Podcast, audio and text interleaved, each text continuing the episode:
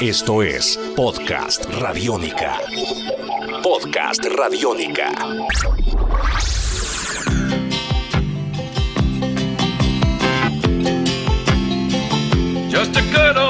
Bienvenidos a una nueva edición de La TV en el podcast, este programa que busca hablarles a ustedes acerca de series de los años 70, 80 y 90 de acción, series que de pronto hayan sido importantes para eh, dejar claro el lenguaje televisivo de aquellos años. En este especial de podcast que hemos hecho acá. Hemos hablado ya de varias series importantes de los años 80, como Los Magníficos, como 21 Jump Street, como Ve la Batalla Final, varias series hay otras que todavía seguiremos hablando que fueron importantes para las generaciones de la gente que hoy tiene entre 35 y 40 años. Y hoy vamos a hablar de una serie importante que la gente recuerda con mucho cariño y que tenga tal vez, y de eso hablaremos con calma más adelante, el vehículo, el carro más famoso y, exitoso de la historia de la televisión y el que la gente más recuerda. El carro es el famoso General Lee, ya vamos a hablar eh, un poco de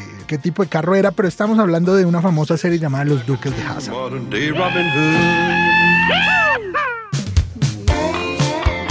Los Duques de Hazard fue una serie que se emitió en la cadena televisiva CBS CBS desde enero 26 de 1979 hasta el 8 de febrero de 1985. O sea, en total fueron eh, seis temporadas de una serie que digamos, una serie un poco, si se quiere, ingenua, ratos e inocente que trataba de contar la historia de dos primos que vivían en el condado ficticio de Hazard, que quedaba ubicado supuestamente en el estado de Georgia, en Estados Unidos. Hazard como tal no existe, pero digamos, eh, trata y se, asemeja mucho a los típicos pequeños condados que hay en el sur de los Estados Unidos. Esta serie contaba entonces la historia de dos primos, los primos Bo y Luke, Bo y Luke Duke, de ahí el nombre de la serie Los Dukes de Hazard, que mm, estaban, estaban bajo libertad condicional porque, y eso lo cuenta al principio de la serie, porque ellos traficaban eh, whisky. Entonces cuando la serie eh, empieza, ellos no pueden salir del condado de Hazard y por eso están ahí siempre metidos. Los actores que hacían de los Duques de Hazard eran Tom Wopat, que era el que hacía de eh, Luke, y John Snyder, que era el que hacía The Bow, que era el menor. Ellos dos además tenían una prima muy bonita ella que se llamaba Daisy y básicamente la historia era de las eh, aventuras en las que ellos tenían que encontrarse cuando se debían enfrentar al terrateniente y a un poco el dueño de todo lo que pasaba en el condado de Hazard, que era eh, un hombre llamado Boss Hawk, que además era un hombre corrupto, que además manejaba la policía, el jefe de la policía llamado Roscoe Coltrane, interpretado por un actor llamado James Best, que murió hace poco. Él era el que manejaba siempre todos los negocios, la policía, la ley, absolutamente todo, y trataban de mostrar a estos señores, los Dukes de Hazard, como una especie de rebeldes ante todo lo que les pasaba a ellos.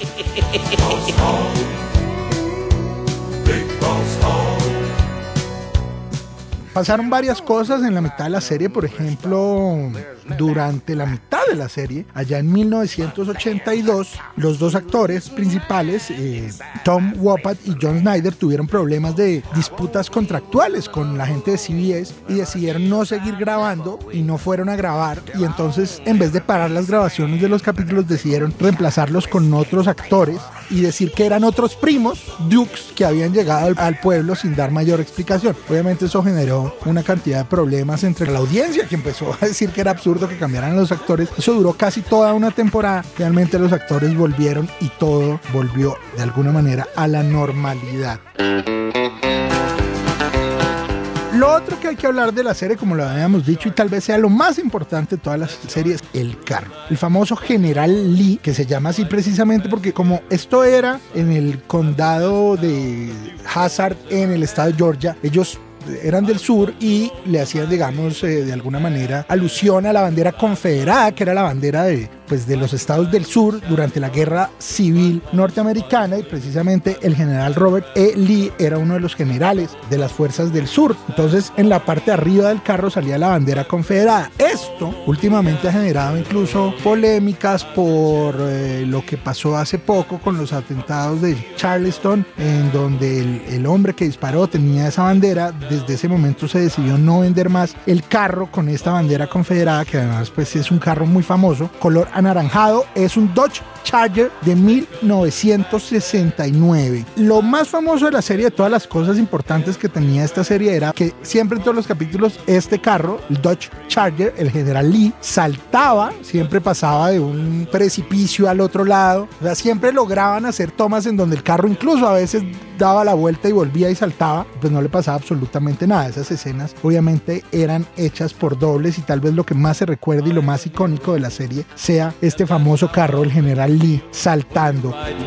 Era una serie de un presupuesto más bien bajo, pero con eso se lograban hacer eh, maromas y piruetas muy interesantes. Algunos critican la serie porque dicen que tiene un tono extremadamente mm, redneck, como se dice en inglés. Algunos dicen que era una serie muy racista, pero digamos que más de eso, pues es una serie que de alguna manera mostraba cómo se podía hacer televisión de bajo presupuesto y con una gran efectividad porque fue una serie que duró mucho, pues hasta 1985 se pueden conseguir varias cosas de la serie. Tenían muchas canciones, todas muy sureñas, muy country, pero la más famosa obviamente era The Good Old Boys una canción que cantaba Weldon Jennings, canción que estábamos oyendo de fondo y que logró ser número uno en las listas de country de eh, la revista Billboard. Una bonita canción que vale la pena que la escuchen.